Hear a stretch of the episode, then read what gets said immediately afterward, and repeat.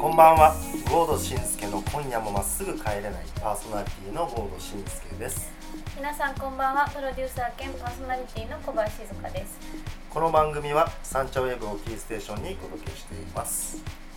や今回のゲストのさ、うん佐藤さん佐藤さんね19年だったよあーそのジュレットがでしょ、店開いて19年、うんそうです私ねもうすぐ2周年なんですよあでもすごいじリゃんトリートお店になって2周年、うイキリはイキリはようやく1歳迎えますもうなんかまだまだだけど19ね歳とか聞くとさいやもうもう大大大先輩でしょ、ねえなんか「ダンチュー」って雑誌あるじゃん、うんああれるねあれの後ろの方に「東京で10年」っていう特集っていうか毎回コーナーがあって、うん10年続けてきた飲食店のうんあのインタビュー載ってて毎月毎月読んで泣いちゃうんだけうど、んうんなんか19年って聞くとその倍の重みだね。うんいや10年続けるって相当だし相当19年なんかは本当にもう遠い話だけどさ飲食店って続けていくだけで大変なのにさ、うんこんなになんか数字通してうんうんうんやりたいことやるって決めて、うんお客さんに愛されてるね。すごいいいよねお店ってなんかゴードさんにとってはもうじゃあもはやどんな感じもうその飲食店に限らず G7 とか含めたあらだってゴードさんって何回じゃないそうだねでもうんやっぱりまあ自分で作ってるというか企画して、うんまあありきたりだけど子供みたいなもんだよねへ本当になんかそのゼロからスタートして、うんお店作った時が0歳だとしたら、うんやっぱりお店が成長していくことをやっぱー自分も嬉しいし、はいはいはいでも大変なわけよ、うんお店を成長させるって。はいはいはいでまあ、うちのヘアサロンも今で、まあ、1 5 6年だけど、うんまあ、ようやくだから今で言ったら中3うんなってきて息子さんと近いねそうそうそうそう、ん息子とほとんど同い年なんだけへどー、うんでも、まあ、自分も成長につながるかなとは思うよね。私はね子供っていうか、うんなんか育ててるお花っていう感じ最初は土しかなかったところに自分で種を植えて、ようやく芽が出て、芽が出たとこから花が咲いて、うんその花をみんなが見に来てくれて、うん今日も綺麗なもの見せてもらったねっていう気持ちになるように店をやってるああすごいいいねそれお料理とかも、うんなんか私のカレーって花束を受け取ったような気持ちになるって言われることが時々あって、へえなんかいいす言ごい葉嬉しい。うただ自分が綺麗だともう彩りにそ揃えてるだけなんだけど、うんうんなんかそれすごいいいなと思って、うんあの長く花がずっと咲くようにねこの店を続けていきたいなと思っておりますので、うん佐藤さんの背中見て、んいや本もう当私たちも頑張ろうにね勉強させてもらおコうーナよーとか言ってる場合じゃないいよや本当に本当うんに吹き飛ばせ前向きにねコーナー吹き飛ばせは吹き飛ばすぜいしっとりやっていきましょうはいはいゴードシンスケの今夜もまっすぐ帰れない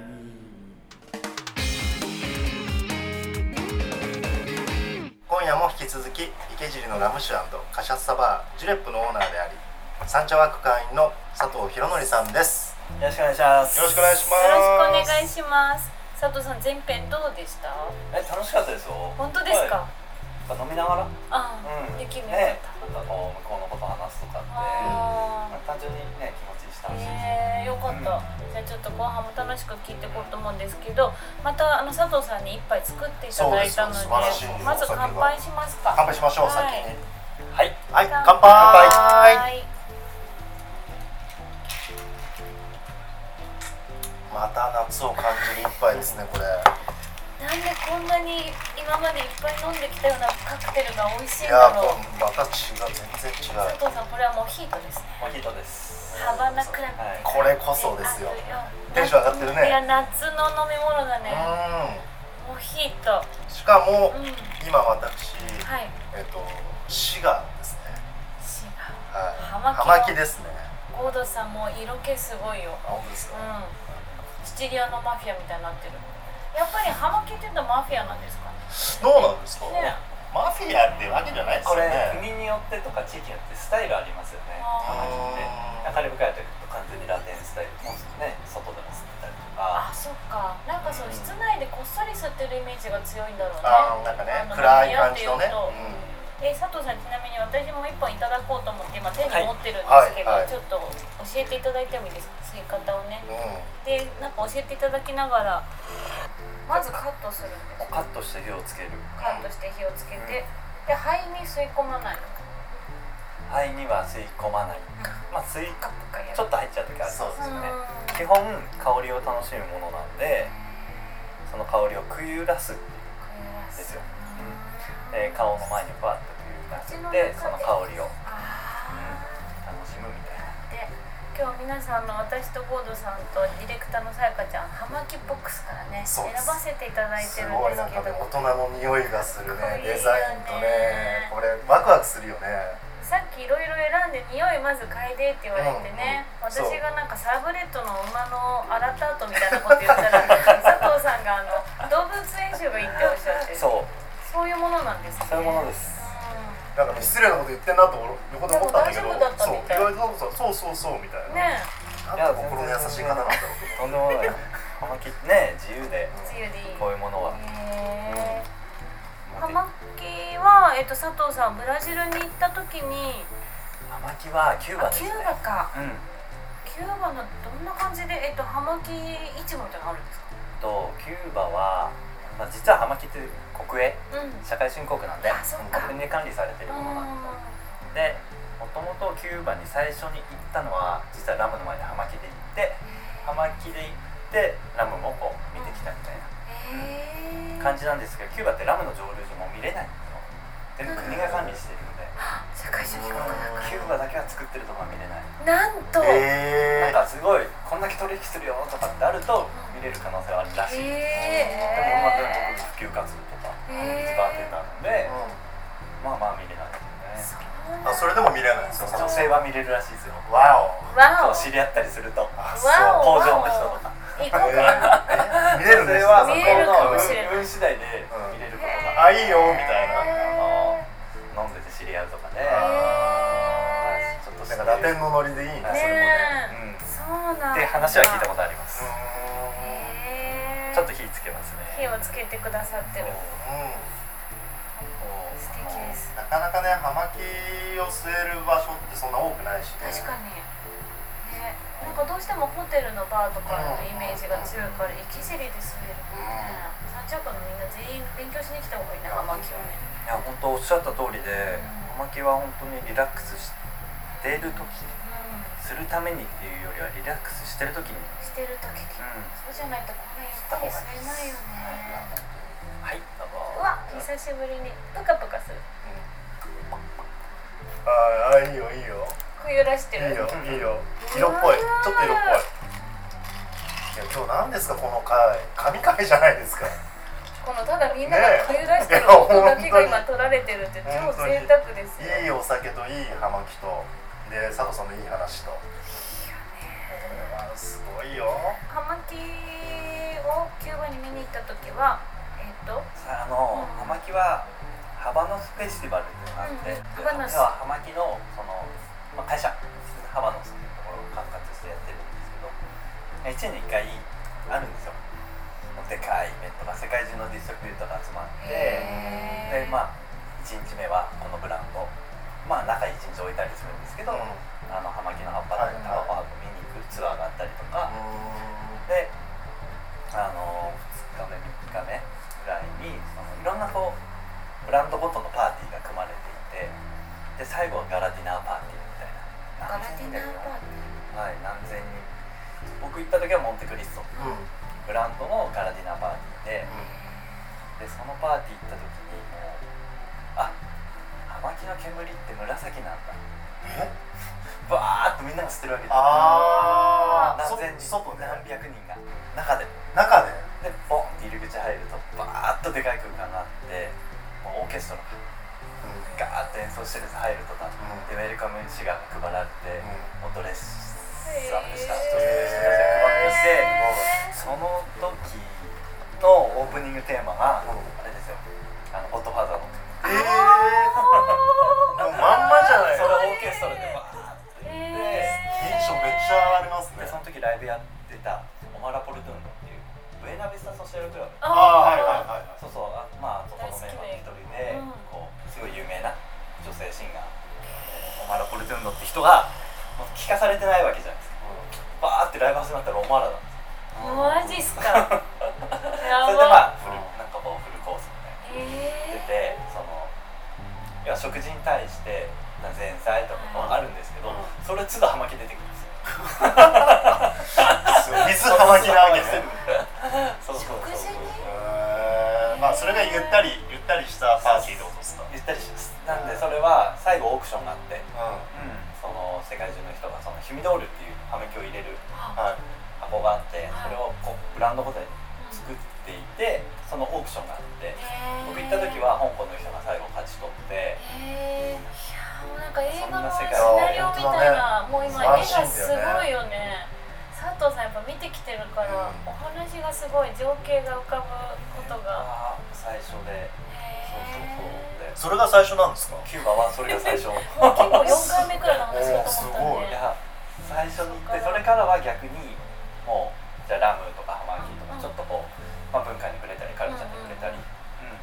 する感じで行ってたのでもう今となったら寄りたい場所で最後の最後にキューバはブラジルとかいろいろ行って、でそう今キューバとかブラジルとか結構普通に言ってるけど、ラテンのカリブ海周辺の国のに回ってらっしゃったんですよねそうラム南米とが美味しいって言アわメれリるカの島は間、うんうんはいカリブ海はあの点々としてる島ですね、うんそうです全部で何カ国9カ国9カ国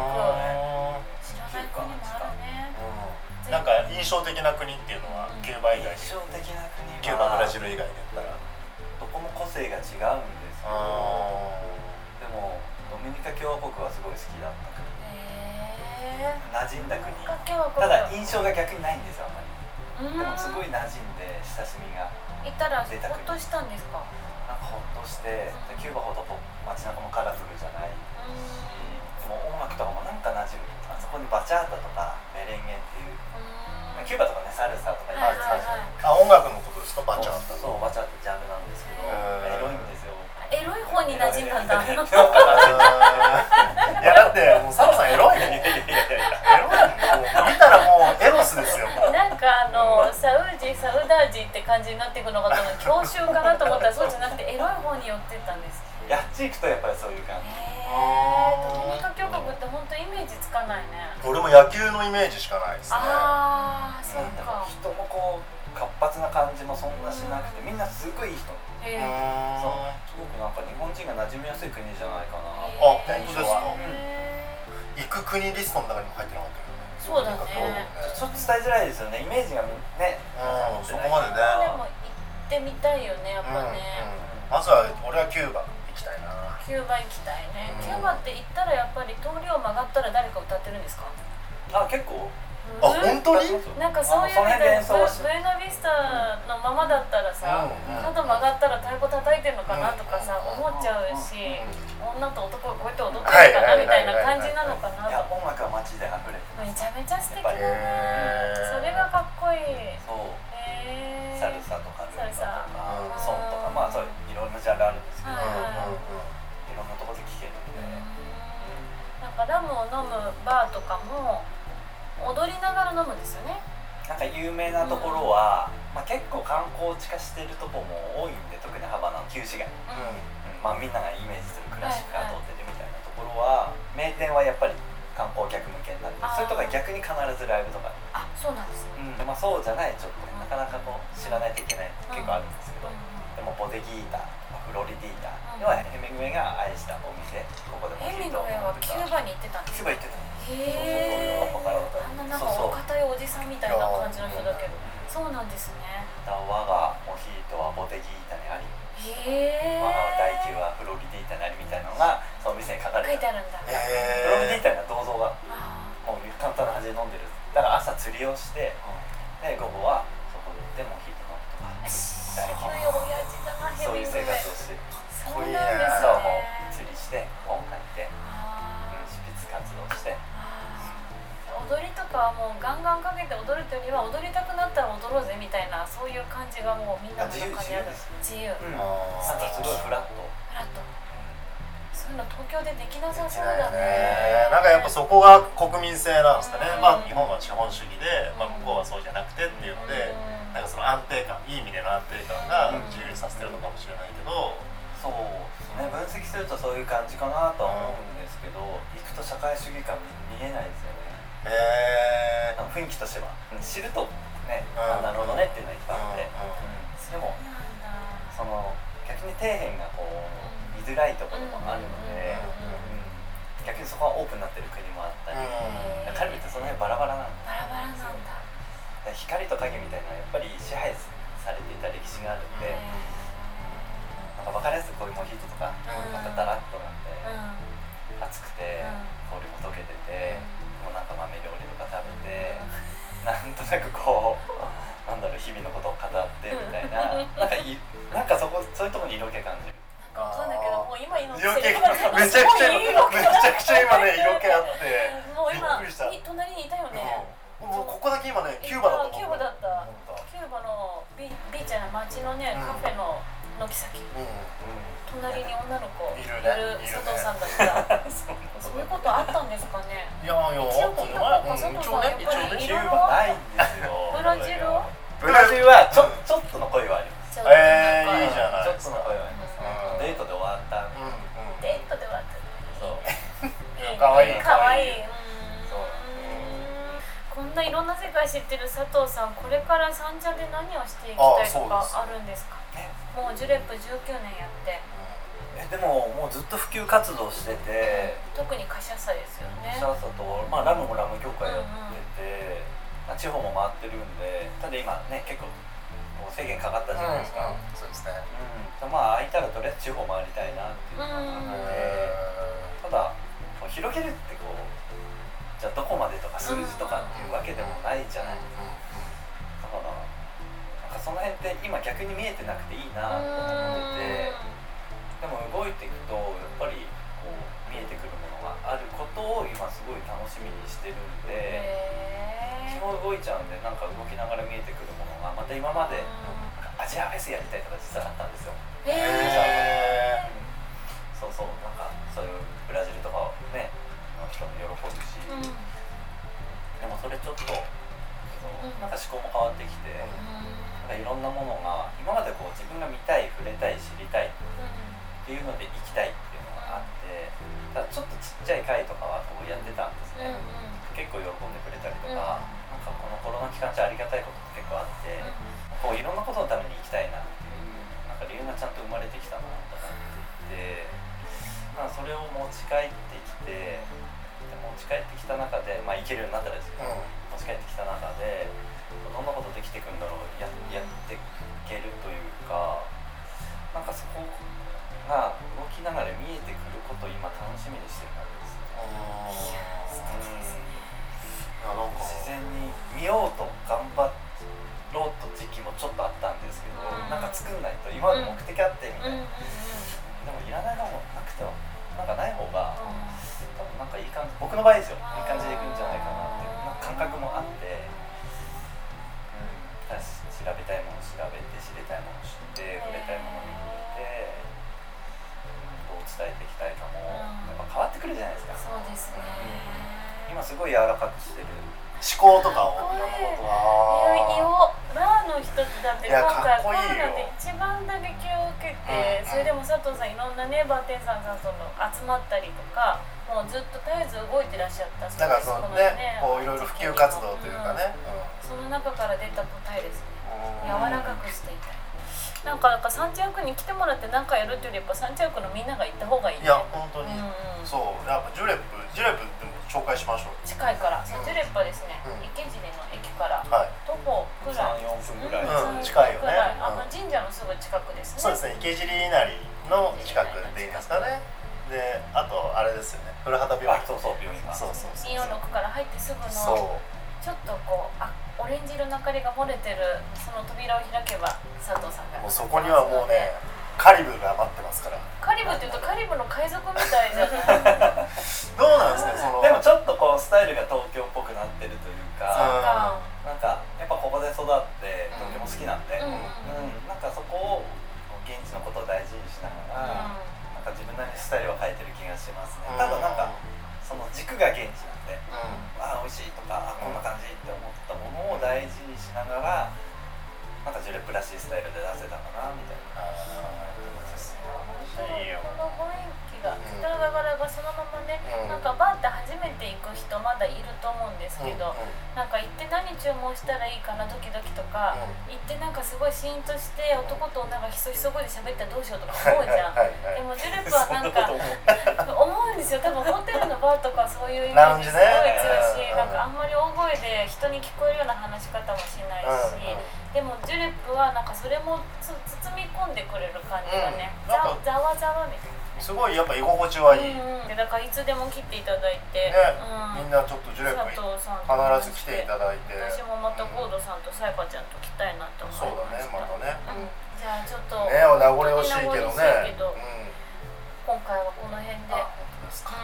うん、もう私たち後であこの後佐藤さん独占してようかなみたいな そうだねまだまだね私たちの夜はねそうそうまだ私たちの夜はこれからですから、じゃあ今回はこの辺でラジオはお別れです ここまでのゲストは佐藤博則さんでしたありがとうございましたありがとうございました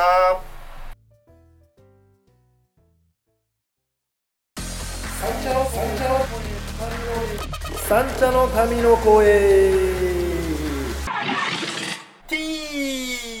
このコーナーは三茶の民からの声をパーソナリティゴードが代弁していきます今回もゴード静かに話してほしいトークテーマどんなメールが届いてますかラジオネーム石油王のいとこの友達さんからジェネレーションギャップを感じることが多くなりました先日も職場で星座占いの話から「さそり座の女」というフレーズで盛り上がったのですが、うん、2 5 6歳のスタッフはポカンでしたジェネレーションギャップを感じることはありませんかああなるほどさそり座の女は知らないんだね2 5 6歳の人知ってる人もいるかもしれないけどねちょっとギリギリな感じだよね、まあ、知らないんじゃない2 5 6はやっぱりかもうちらの中ではねもう王道だけどね王道ですよ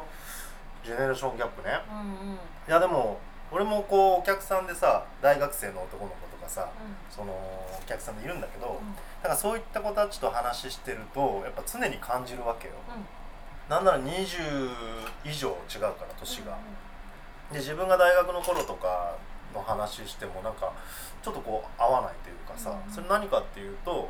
あの最近の子ってバイトをみんな何かしらしてるんだけどなんかねバイトでめちゃくちゃ稼がなくてもいいですみたいな。なんかねバイトで「えじゃあいくらいくらぐらい稼いでんの?」って聞いたらなんか3万4万ぐらいで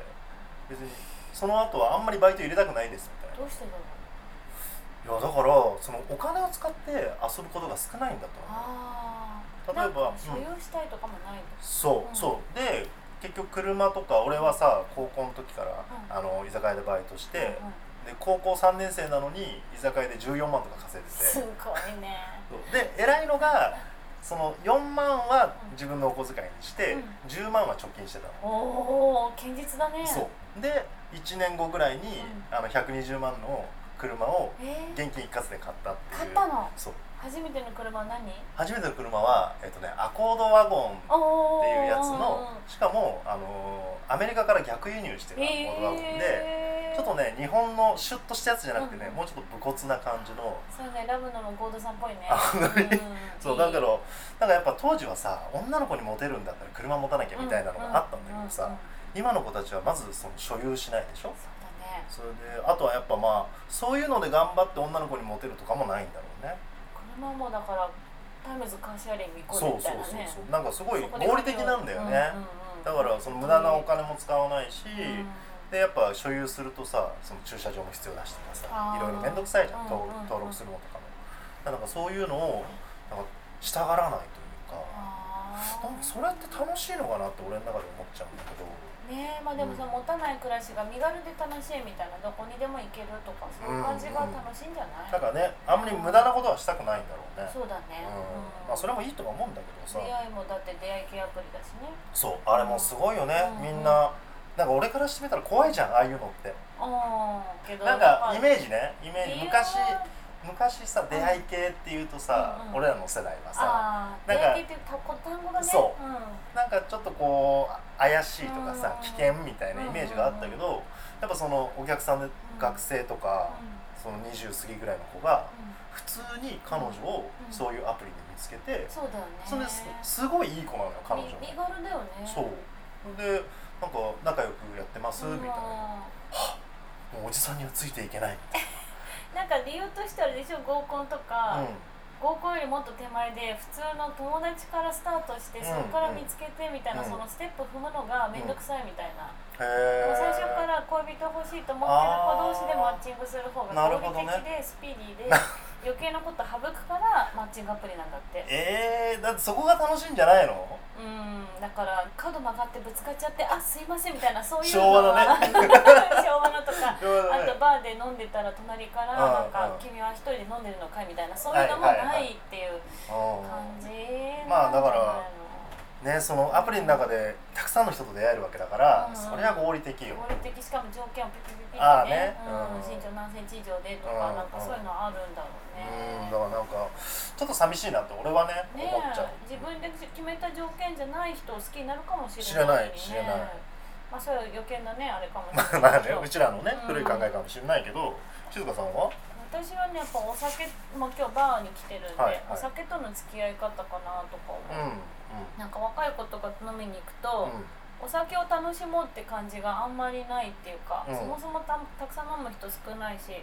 うしお酒飲む場も好きだしお酒も好きだから、んうんうんなんか今日何飲もうからうん入るんですよ、はい今はい日何飲もうから入ってそのお酒に合う食事を考えたいから、うんビール飲むならなんか軽いおつまみとかだし、その後を考えたい、うん軽く飲んで軽お腹を満たしたら、うんやっぱりその後バーに行ったりとか、うなんかお店も 2, 2点3点とかはしごしたいんですよああいいよね今コロナだからできないんだけど、まあねうん最後やっぱジュレップみたいなバーでうん夜中まで、あの飲みながらうんゆっくり語り合いたいし、うんその時そのバーテンダーさんとのなんか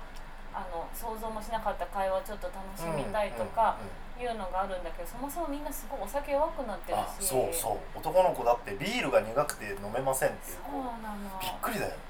なんかだからだって美味しい和食屋さん行ってカシスオレンジとか飲んいだやらいやいや帰れよないでみしたいなょ家帰るよみたいうなえ感じになる何じゃおない刺身とカシスオレンジなもうのありえないよねまあでも昔女の子はいたけどうさん俺の時代もまあ女友達でももう友達になりたくないと思うもんね天ぷらとカシスオレンジとかい帰やいれやいやよって感じじそゃうないねですかまだウーロン茶とかの方がいいよねそうそうそのんなんか味を考えないでお酒を楽しんだり食事を楽しんでる人が増えたから、なんかあんまりそこが主じゃないんだなとは思ってて、うんでもたまにね年齢関係なく若い子でもまあジュレップ紹介した25歳の男の子がいるんですけど、うんその子は本当ジュレップすごい気に入って、うん来たらあのついつい飲みすぎて1万5000円くらい毎回使ってるからいやバーテンダーさんいい使い方だによあの「今度から5000円だけ握りしめて持っといで」って言われ うんて。逆に心配されちゃったの5000円で飲める範囲にしときなって言わうんうれてんそれはいいアドバイスもらったねって言っうてんもうあの稼いだお金を全部美味しいお酒か美味しい食事につぎ込むような25歳もいるんでうん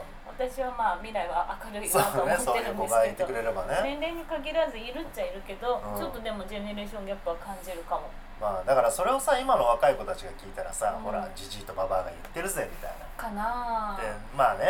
俺が多分今の子たちだったら思っちゃうかもしれないけど、うんそうだねそれがだからそれがもうジェネレーションギャップだよねそうだね、うん佐藤さんがカシャサスタンドとかをいろんなところで展開して、うん音楽とカシャサとかで広めて、こんなに飲みやすくって、うんあのさっきのね、うんうんカイピリニャみたいなのだったら、みんなお酒の良さはそうだよさっきだから佐藤さん言ってたもんね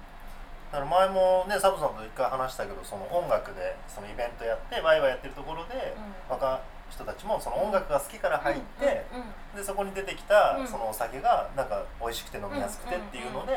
やっぱこう知らないからそうだねねそうその先に進めないっていうのはあるかそうだらと思うだからもっともっとみんなねなんか家にこもってなんかそういうアプリやったりゲームやったり LINE で友達と話したりじゃなくてさ、うんうん無駄でもいいからさうんカフェでさ、うんなんかこうだべったりとかさそうなんかこうバー行ってさうん知らないけどお酒うんなんか頼んだりみたいとかさ、そうなんだよかそういうなんかねあの無駄っていうのが必要なんじゃないかなと俺は思うんだよな。駒沢の夜中のカフェでコーヒーでも飲めばいいじゃんいや本当にと本当思うよにうんそうなのよ、うんまあまあ私は最近もうその時間寝てるんです けど寝てるんだなんか。あの文化とね、うんいろんなカルチャーとともにお酒とか車とかいろいろ楽しんでほしいなって思ったりいしや本当まですす面白かったね、ううんん。この投稿採用された方はどうなるんだっけあ、そうだね。 あ、投稿採用された方はあの山頂枠3階の茶屋にてレアすぎるステッカーいただけるので、ぜひお越ししてくださいと 三茶の民って言ってますけど、あの三茶以外にお住まいの方からのメールもお待ちしてます、はい、メールはウェイバーと三茶区 .tokyo までウェイバー小文字で WAVE 三茶区の3は数字の3ですラジオネーム付きでお寄せください詳しくは三茶区ホームページのサウンドページからも投稿できますどんどん送ってねジュレップで待ってるぜ郷土真介の今夜もまっすぐ帰れない